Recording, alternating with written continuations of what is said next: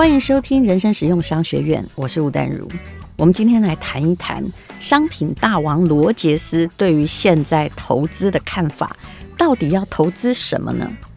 无疑的，罗杰斯是一个有先见之明的人。比如说，多年前他的女儿很小的时候，他就派她到中国学习中文啊，让中国人骄傲了一阵子。但是他也看得没有错。他把女儿派到中国去学中文的同时，正是中国的经济起飞的时期。那么，所以为什么我对于宏观经济学感觉到很有兴趣？那个答案就是，我们也许没有办法去看一个股票的趋势，或者是去看一个。呃，公司将来会怎么发展？你也可能想不到，特斯拉今年从疫情到现在哦，大概短短的十个月中，它的股票向上涨了将近快要十倍。但是，一个国家的未来可以从 GDP 的增长，还有它的等价级数来测定。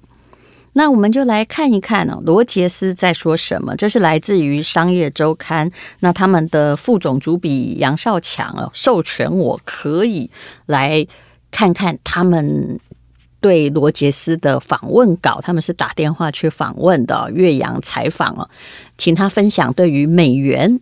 黄金各国股市前景的看法，所以我们不要目光如豆，只一直看到台湾的房子在涨，或者是啊台湾的股票在飞涨，来看看全世界到底投资大师他们看好什么。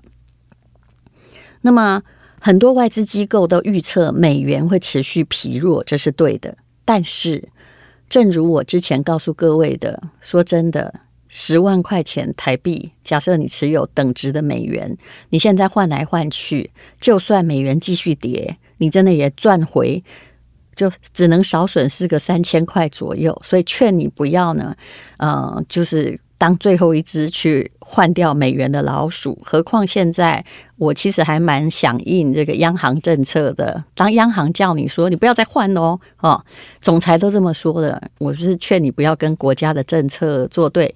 我可以感觉到那个台币对于美金那个二十八块底线已经都出来了，因为很少看到央行这么积极的在喊话。那罗杰斯对美元的看法如何呢？是不是跟其他的外资机构一样呢？但是你不要相信外资机构哦，我大概看外汇也看了二十年，而且的确有从中获得了一点利润。我发现呢、啊，当所有的呃，就是外汇的预测的机构，常常是已经发生了这件事，然后继续看扁它。美元就是这个样子，或者是已经，比如说澳币已经涨了，涨到已经对一比一美金的时候，哈，多年前他还继续看好它，然后卖你很多联动债，所以有时候你不能够完全按照外资机构的看法。罗杰斯的回答很有趣，他说呢，美元是极具缺陷的货币，美国是全世界最大的债务国。也是历史上最大的债务国，不管政治或经济面，它正在逐渐失去作为世界储备货币与交易中介者的地位。但是后面那个 but 其实是很重要的。罗杰斯说：“我手上还持有美元的部位啊，为什么？因为你真的不知道下一次动荡或黑天鹅或什么的哈，灰犀牛什么时候会出现呢？”人们还是会把美元视为安全的避险天堂，因为它无可取代。但是罗杰斯说，它其实不是避险天堂，可是这是人们心里根深蒂固的想法。那不然你可以买什么？就算你说日元哈，它常常被传统说是避险货币，难道你可以？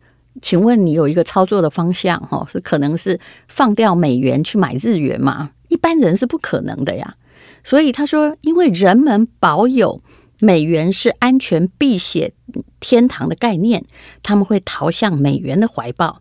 那正是我仍然拥有很多美元的理由。我手上也有蛮多美元的，因为我知道，你如果好，就算你很早换掉好了，那请问你要换去哪里？请问哪一国的货币还比美元更安全？现在恐怕没有人回答这个问题。就算你全部换回台币好了，那么。那央行的告诉你说，你不要再这个拼命抛售美元，那我们又要作何这个感想呢？我其实觉得做外汇最重要一件事情叫不要跟国家作对。好，那么呃，也有这个记者问的罗杰斯说：“那黄金呢？哦，黄金这已经涨很多了，而且我看黄金这八年来哦，不是这八个月而已哦，它其实是一波段一波段的在上涨的。当然，如果你从嗯、大概二零一零年到现在，如果持有黄金哦，嗯、”你应该觉得自己赚很多，虽然黄金是没有利息，那没有利息的东西就感觉很像土地一样嘛，因为持有成本也不是很高，那你就想要赚它本身的涨幅哦。那罗杰斯倒是还蛮看好的，他说什么呢？他说：“我拥有大量的黄金跟白银，也会再买更多，but 这个 but 很重要啊，时机点并不是现在。”我会等到市场完成修正以后，但是市场什么时候修正，大概连神仙都没有办法预言哦。他的意思是说，市场都一定会有动荡的，当然它可能是一个波段，然后黄金跟白银会继续走高哦。而他说呢，白银相对于黄金处在历史水位的更低点，有一阵子哈，不是在涨黄金，黄金涨的没有白银多，主要是白银被忽视。那么它们都属于同性质的资产，其中一个涨多了哈，它一定会跟着涨。这种感觉就是台北市涨了，台北县也一定会涨的概念是一样的。那但是他也并没有告诉你说，他现在会一股脑进去，真正去操作大宗商品的人，或是操纵黄金白银的人，他们大概都是呃买买卖卖，然后长期也持有一些，并不会。一直在相信市场是永远会往上走的。不过呢，我相信如果你去观察黄金的开采价格，很多人说，因为现在开采的成本越来越高，现在美金假设是两千块的话，开采成本也在一千四，所以它要跌的确是有限，但是要涨的可能性也比较高。但是请注意，黄金也可能因为一时突然情势好转，然后出现了暴跌的可能性，也不是没有的。最重要的是，它相较于房地产而言，因为它不能用嘛，不能吃嘛，不能租嘛，那它没有利息的产生。那在过去的历史的几十年来，哈，也曾经。你应该记得那个时候，其实黄金曾经到四百块美金左右哈。那时候在两千年以前吧，我还买过呢。哦，那时候从四百到一千，我已经觉得一千很高，于是呢，我也持有很久哦。但到一千，我已经把它全部抛售掉，自己觉得赚了一笔，好高兴。那当然跟现在比起来哈，我的确是一个投机分子而已。那么罗杰斯到底在买什么呢？哈，那。他当时说，他宁愿买中国而不愿意买美国市场哈。但是其实，如果用股票来说，罗杰斯他没有赚到。美国的股票的确涨得比中国多很多。但是罗杰斯哦，他就说，他说，其实呢，哈，这个呃，中国市场以股票来说，它比历史的高点目前只有六成哦，只有涨到六成的水位。而美国的市场，它已经一直在破新高了，也就是一个涨得很多的，那一个还没有到达它的诶漂最漂亮的那一个水准哦。那罗杰斯的原则，每个投资大师师都有原则。他说我：“我通常不会去买哦，正在创新高的资产，因为这代表你跟大家一起在追逐嘛。那我喜欢买现在不看好，但是价位相对便宜的东西。”然后他说，相对很多市场啊，比如中国的股市，还是比高点低了四十趴到五十趴左右。那他说呢，他也正在布局日本的这个市场哦。哈，他说呢，他目前呢跟历历历史价位还是有差了三十趴的落差。他觉得他们还是可能会涨价的。那主要。我觉得啦，并不是因为中国市场，也可能是因为它的经济发展嘛，目前还算是今年还算是维持得很不错。那日本可能就是在于它的资产价值还是被低估这个上头啊，否则二零二一年现在大家谁都不知道疫情会不会让我们重新封锁，或者是啊忽然开放哦，但。人类也是可能也具备有解决问题的很高深的潜力的。那么，对于二零二一年的大宗商品的看法是什么呢？他劝大家哈不要去买债券，因为前不久大家好像都在踩踩，又开始在炒了各式各样的债券。但是我曾经说过，债券很复杂哦，你不知道你在买什么样债券，有一些。呃，像新兴市场里面有非常多的哈，看起来叫高收益债券，你去查它的另外一个名字，它其实叫垃圾债。所以你看到高收益，真的不要太高兴。每一个人哈，在取名字的时候，常常都只有告诉你光明面，没有告诉你黑暗面。然后他说，股票呢，很多的股市哦，价位那个股票已经在创新高，买股票不是一个很划算的交易。那美国的股市现在在历史高点，他认为是一个问题，所以很多人最近才开始买美股。我心里想，你为什么不早一点觉悟一点？要是现在呢？没有人说它会跌下来，但是罗杰斯是对的，他说美股肯定不会从现在开始继续涨十年，对不对？但我也没说它不会走高啊，因为没有人真正能够控制那个股市哦。可是他说，当市场正陷于疯狂的时候，价格。可能会一路变得越来越贵，所以他推测很多市场哈，日本啊、中国啊、美国接下来还是会继续走高，但是这是好事吗？他说没有。当多头结束，就越来越多疯狂者进入这个市场，而不是理性的人的时候，到最后要收拾的场面呢，就变得很难看。那他其实是比较建议你买比较便宜的资产。